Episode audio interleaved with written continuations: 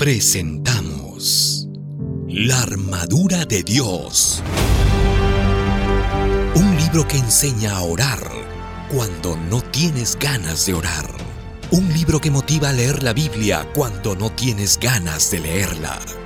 Un libro que te ayudará a vencer las tentaciones y recibir cada día el don del Espíritu Santo. La armadura de Dios. Conoce cómo vivir cada día en la presencia de Jesús.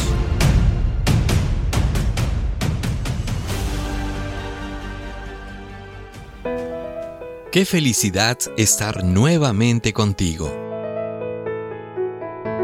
Día 6. Una naturaleza a la que no le gusta orar. La naturaleza pecaminosa con la cual todos vinimos al mundo, no le gusta en absoluto el compañerismo con Dios. Por lo tanto, ella siempre te va a llevar lejos de Jesús y aunque tú seas consciente de la necesidad de orar, sentirás que no tienes ganas de hacerlo. La naturaleza pecaminosa es la fuente de los pensamientos, sentimientos y actos pecaminosos. Si no existiese una fuente sucia, no existiría agua contaminada. Si no existiese un naranjo en el huerto, no existirían naranjas. Esta naturaleza es rebelde, independiente y le gusta vivir alejada de Dios. No le agrada el compañerismo con Jesús.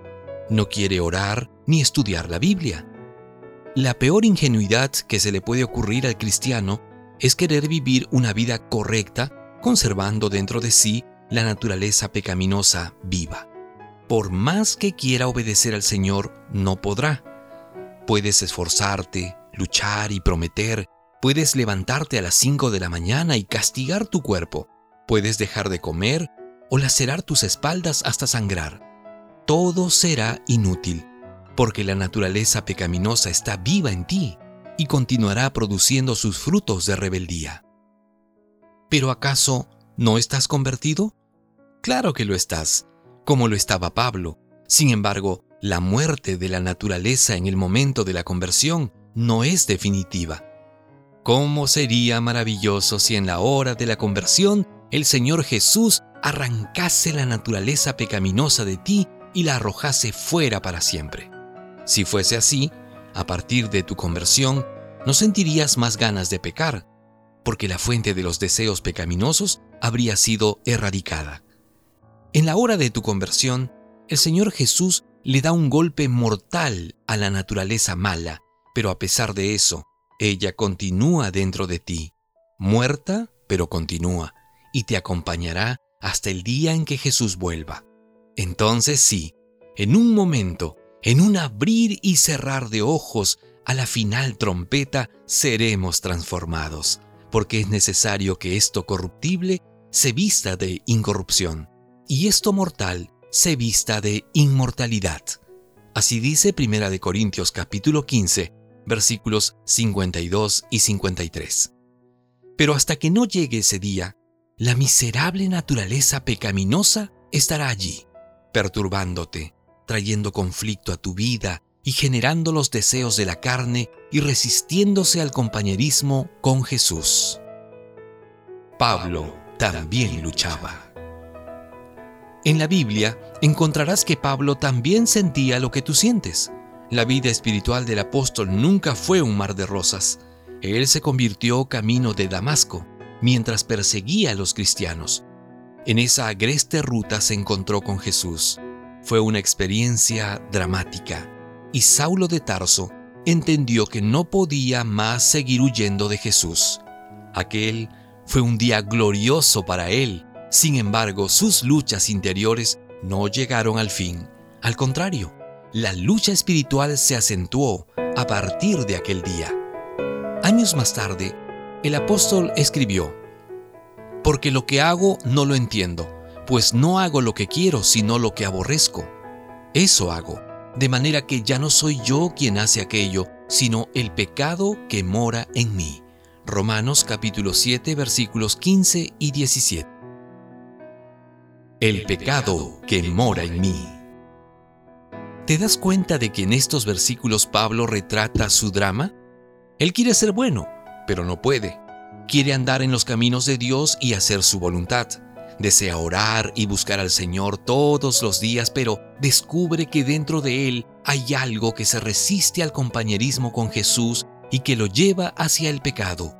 La lucha que el apóstol enfrenta es tan grande que termina con un grito de angustia y se pregunta, Miserable hombre de mí, ¿quién me librará de este cuerpo de muerte? Romanos capítulo 7 versículo 24. En otra ocasión, escribiendo a los Corintios acerca de sus tentaciones, luchas y dificultades, dijo, Pues fuimos abrumados sobremanera más allá de nuestras fuerzas, de tal modo que aún perdimos la esperanza de conservar la vida. Segunda de Corintios capítulo 1, versículo 8. Pablo no habla aquí de presiones externas o peligros de fuera, sino de una lucha interior que lo llevaba muchas veces a pensar que la única salida podría ser la muerte. Eso es lo que afirma, pero tuvimos en nosotros mismos sentencia de muerte, segunda de Corintios capítulo 1, versículo 9. Por lo tanto, tú no eres la única persona que en algún momento de la vida se desesperó por su debilidad espiritual y la falta de ganas de buscar a Dios. ¿Cuál es el desafío para hoy? Como hoy aprendimos, la naturaleza pecaminosa con la cual naciste es la causante de que no tengas ganas de orar. Ahora, busca un lugar tranquilo para conversar a solas con Jesús por 20 minutos continuos, sin ninguna interrupción. Luego, habla con Él sobre los motivos que te inducen a no orar y confiésale con sinceridad esta actitud. Finalmente, elige la posición que quieras para tu conversación con Jesús. Hoy también orarás en voz audible, con los ojos abiertos, y recuerda, sin agradecer ni pedir nada. A comenzar. Hemos presentado La armadura de Dios, el último libro del pastor Alejandro Bullón. Conoce cómo vivir cada día en la presencia de Jesús. Hasta la próxima.